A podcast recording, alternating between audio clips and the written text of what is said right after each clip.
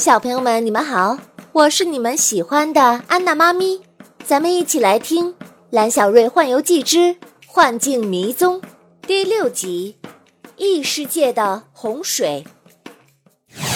双鸾瑞兽铜镜发出一道光幕，蓝小瑞、春灵儿瞬间被弹出了幻境。等他睁开眼，竟然回到了现实世界的博物馆里。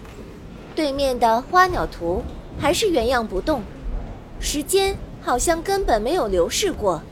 可是无论蓝小瑞怎么说话，花鸟图里的小燕子春灵儿也没有任何的回应。这时，智能手表。发出了滴滴的提示音，蓝小瑞一拍脑袋，哎呀，完了！今天是历史兴趣小组的活动日，哎呀，要迟到了！蓝小瑞拎起书包，拔腿就跑。可是等他跑到学校，老师已经开始讲课了。蓝小瑞，为什么迟到？历史老师推了推眼镜，严肃地问。哦，老师，我在博物馆进入了幻境，和五花残身战斗，才耽误时间。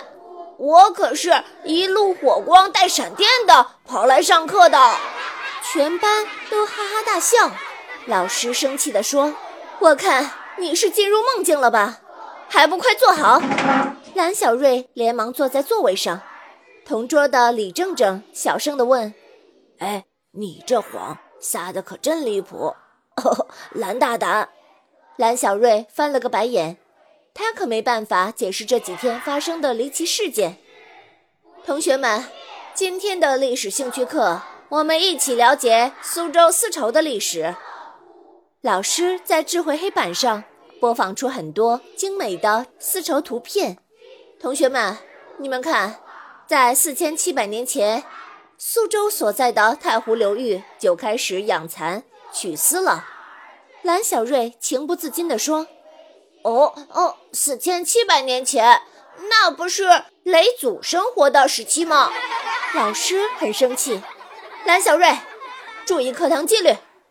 蓝小瑞吐了吐舌头，不敢再说话了。同学们，我们接着说，苏州啊，出土过四千年前的大批纺轮和古针，还有带残纹的陶。这都说明了呀，苏州很早就掌握了养蚕纺丝的技术。漫长的四千多年，苏州从良渚先民发展到现在，人口变迁，沧海桑田，人民几经变迁融合，发展创造出许多文化瑰宝。这些都凝结着苏州人的智慧。智慧两个字像铃铛一样，叮一声，在蓝小瑞的脑子里。响了起来。与此同时，书包里的奇物志突然疯狂地跳动，想要冲出来。蓝小瑞怎么按都按不住，眼睁睁地看着奇物志跳了出来。蓝小瑞心想：完了完了，我要表演现场消失了。眼前的一切都变模糊了起来，连老师说话的声音都变得特别慢。在三千三百年左右。苏州出现了文化断层，嗖的一声，谁都没有发现，坐在最后一排的蓝小瑞突然消失在课堂里。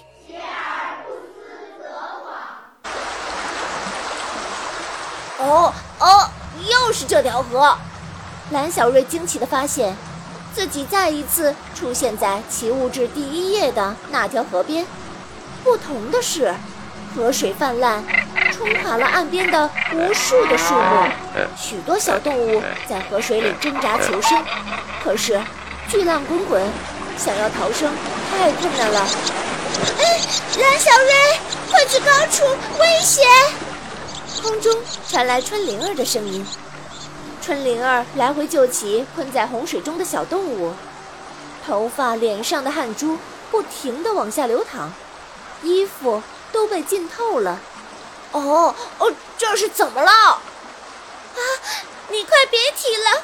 狩猎文锦士兵四处抓小动物，还说圣龙发动洪水要淹没一切，重现苏州三千多年前的断层，让整个世界从零开始。蓝小瑞气愤地说：“哦，你说什么？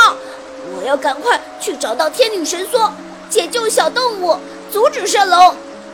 可是漫天的洪水无边无际地涌上来，蓝小瑞看着无边的巨浪席卷一切，人在自然的面前实在是太渺小，太无能为力了。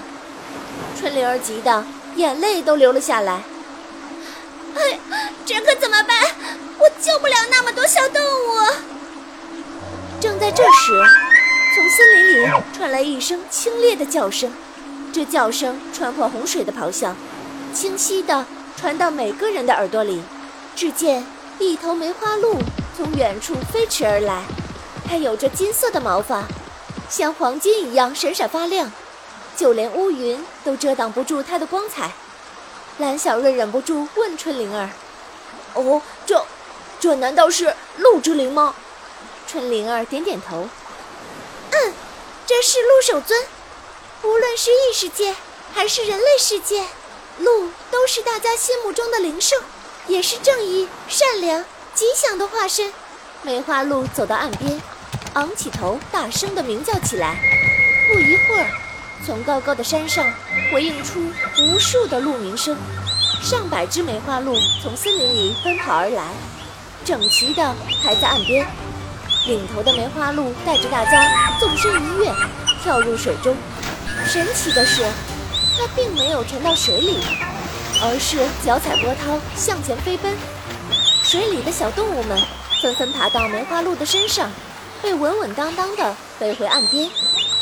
蓝小瑞对领头的梅花鹿深深的一鞠躬：“谢谢你们救了小动物。”梅花鹿朝蓝小瑞低下头，温柔地说。蓝小瑞，雷祖托我告诉你一句话：要找天女神梭，就要从历史中来到现实里去。蓝小瑞摸不着头脑，可是现实世界根本没有人听说过天女神梭呀！蓝小瑞，用你的智慧去碰撞祖先的智慧吧！说完，梅花鹿向天空鸣叫几声。用蹄子猛烈地跺了三下地，只见脚下的土地在洪水中高高升起，形成一道堤坝，把洪水拦在了河道里。奔腾的河水终于回归了平静。太阳从云层里露了出来，阳光照在江面上，银光闪闪。梅花鹿们沐浴在阳光下，悠然自得地饮水嬉戏。但是蓝小瑞可犯了难。他对春灵儿说：“哎呀，怎么样才是从历史中来到现实里去呀？”春灵儿摇着头说：“我也不知道，但是呀，我和雷祖都相信你，一定能够解开谜题，找到天女神梭的。加油！”正在这时，一个严厉的声音在蓝小瑞的耳边响起：“蓝小瑞，大家都在听讲。”就你在睡觉，蓝小瑞突然被一阵狂风吸到半空，人在空中，脑子却在想：哦，好耳熟的声音呢！